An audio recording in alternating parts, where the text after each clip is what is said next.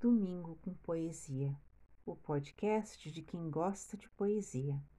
Eu sou Meili, Mei para muitos, e no mês de junho, Júlio Castanhon Guimarães.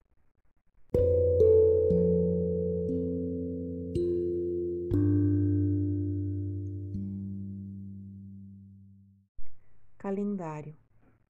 Hoje, como ontem, talvez não valesse nem atentar para o acúmulo de ruínas, que um ou outro tremor num desnorte de sinais.